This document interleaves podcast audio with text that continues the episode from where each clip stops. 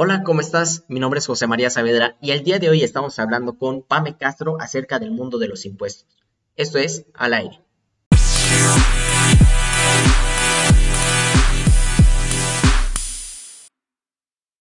Deducciones. ¿Qué pasa con las deducciones? ¿Deberíamos de eh, deducir todo lo que tenemos, nuestra educación, si la estamos pagando nosotros, si la están pagando nuestros papás, se puede deducir de impuestos, podemos deducir si vamos al médico o qué onda con esto. Sí, pues mira, nada más como para dar un poco de antecedente, pues las deducciones son, son gastos, ¿no? Son gastos que la autoridad ha determinado que se pueden restar de los ingresos para que paguemos menos ISR. Eh, muchas personas también tienen esta mala concepción de cómo se calculan los impuestos, de que es, eh, ahí es que si gano 30 mil pesos, de ahí me van a quitar el 30%. Y como les decía hace rato, no, ah, pues obviamente hay todo un procedimiento, hay letras chiquitas, hay muchos dependes y todo eso, pero pues para las deducciones, ¿para qué sirven? Para de lo que estás teniendo de ingreso, le restas las, las deducciones y ya sobre lo que te quede de esa resta, sobre eso ya se le va a aplicar el impuesto. Obviamente, dependiendo de la actividad que realices y todo eso, pues va a ser la tasa y el tratamiento fiscal, ¿no? Pero eh, a grandes rasgos, para eso sirven las deducciones, para pagar menos impuestos, así lo queremos ver.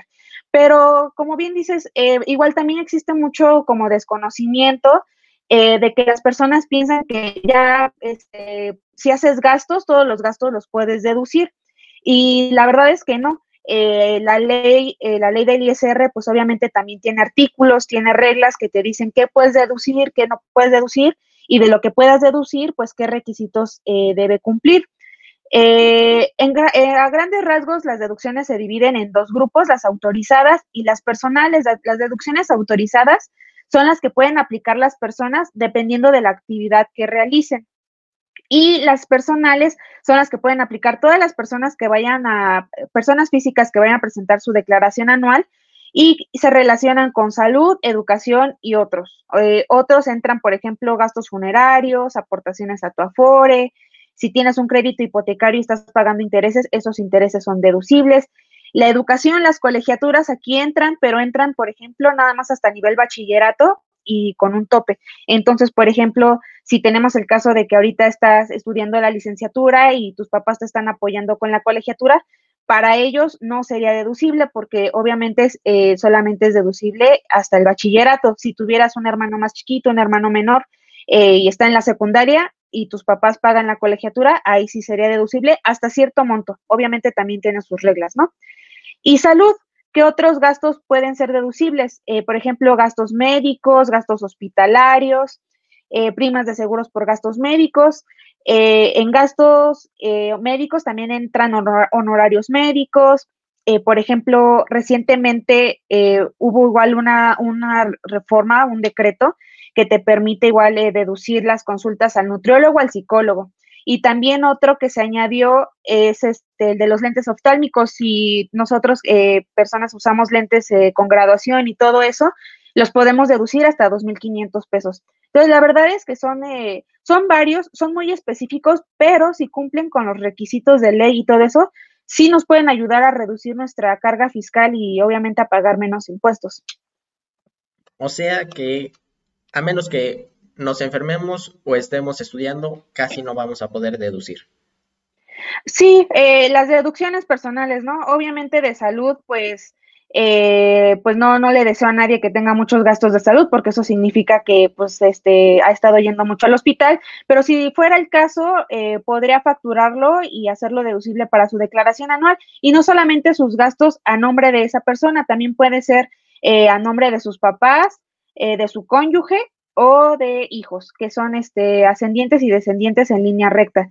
Entonces, si alguien que nos está escuchando eh, pagó los gastos médicos, hospitalarios de sus papás, eh, podría pedir factura y esa persona que pagó hacerlo deducible en su declaración de impuestos. Sí, porque hijos ahorita no, digo, nuestra audiencia en general somos gente joven, entonces ahorita mejor no, pero eh, entonces, cuando nos, cuando vamos a por un café, cuando vamos a la gasolinera, cuando vamos a cualquier lugar y nos dicen, ¿requieres factura? ¿Decimos sí o decimos no? Va a depender.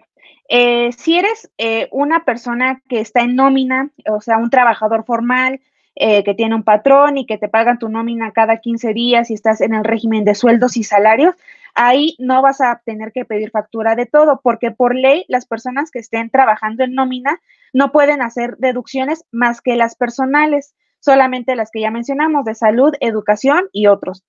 Eh, pero si eres una persona física con actividad empresarial o servicios profesionales independientes que eh, los que comúnmente conocemos como freelance, ¿no? O sea, ese término en la ley no existe, pero así coloquialmente los conocemos como los freelance, eh, y te dedicas a otras cosas, vas a poder pedir factura y la factura te va a poder servir para deducir gastos de todos aquellos eh, compras y gastos que hagas que tengan que ver con la actividad de tu negocio. aquí me gusta poner igual como ejemplos para que quede un poquito más claro. Y es que no lo que sea deducible para mí va a ser deducible para la otra persona. Es por eso que es muy importante también que se asesoren con un contador, porque igual en la ley no hay una lista de cosas que son deducibles. No hay una lista así tan específica. También depende mucho del juicio profesional. Entonces, por ejemplo, una persona física, psicóloga, que tiene su, eh, su consultorio y da este, consultas, ¿no? Da terapia y va al súper y compra un bote de Nutella, así, un bote de Nutella porque se le antojó, porque tenía ganas de comerse una cucharada de Nutella. Y dice, ah, yo soy psicóloga, estoy en el régimen de persona física, servicios profesionales, voy a pedir factura de mi Nutella para deducirla. Y yo, contadora, le diría, ¿y eso qué tiene que ver con tu actividad?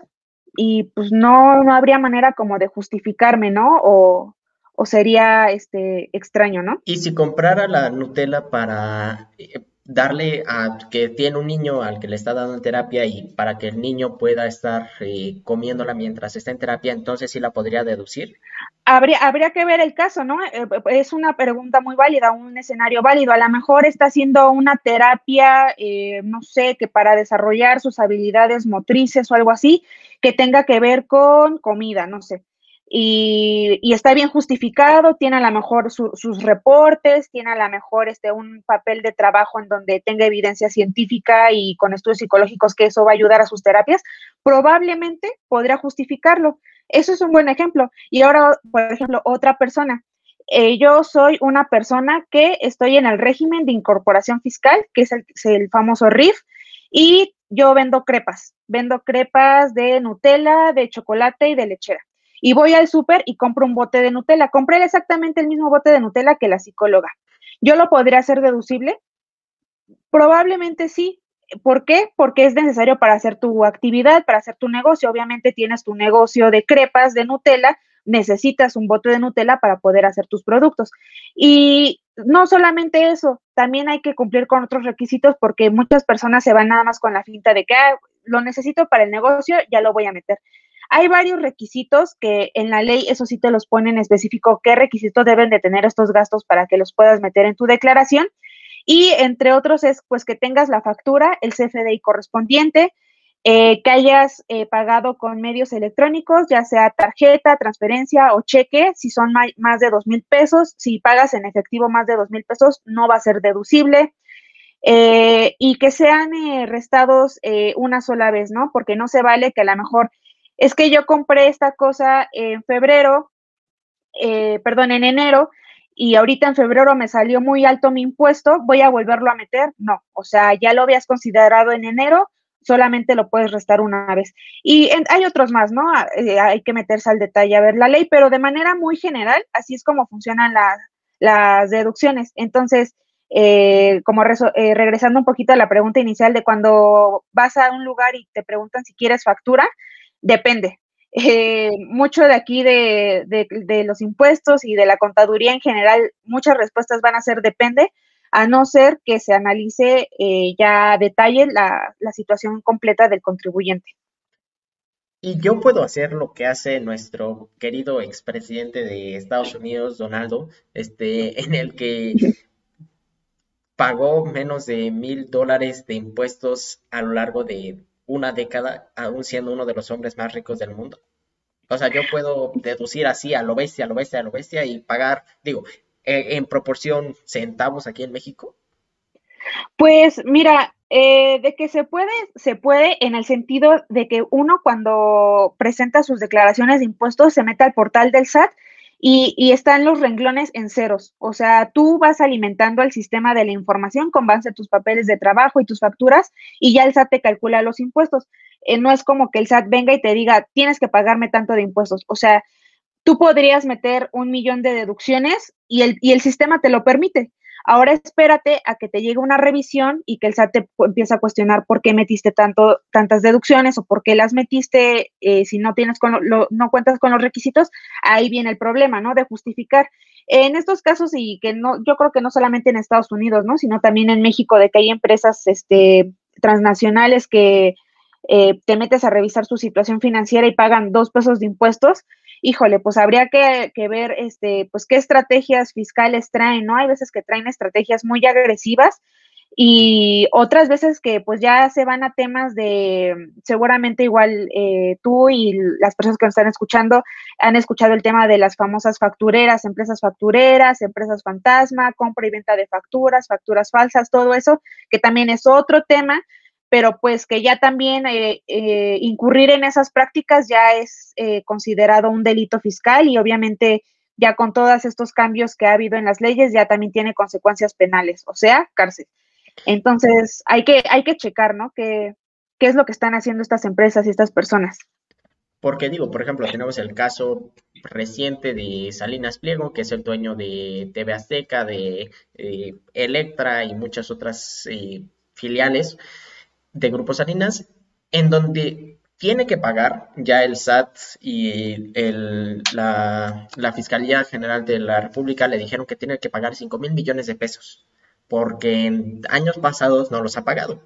Pero eso no es un caso aislado, es algo relativamente común en empresas de ese tamaño, en el que, por ejemplo, AMLO durante un rato estuvo diciendo que todos los que debían, todas las empresas que debían iban a pagar y varias ya pagaron, la verdad, porque sí ha sido bastante agresivo en ese sentido López Obrador porque no tienen dinero, pero este tenemos que sigue habiendo una desigualdad brutal en el que el rico muchas veces, como tiene a un equipo de contadores a su disposición, tiene unas estrategias, como tú dices, muy agresivas para pagar lo menos posible. Sí, claro, y también, como bien dices, esta administración, digo, y sin fines políticos y totalmente apartidista, la verdad es que esta administración sí ha demostrado que sí va en contra de todo esto, ¿no? Cuando escuchamos eh, que dicen que van en contra de la corrupción, a mí me consta en la parte fiscal de, eh, del lado del SAT, Hacienda y todo eso, que sí lo están haciendo, ¿eh? Que sí están yéndose a revisar eh, a las empresas, a revisar todas estas estrategias fiscales agresivas, a los despachos, por qué están haciendo esas estrategias.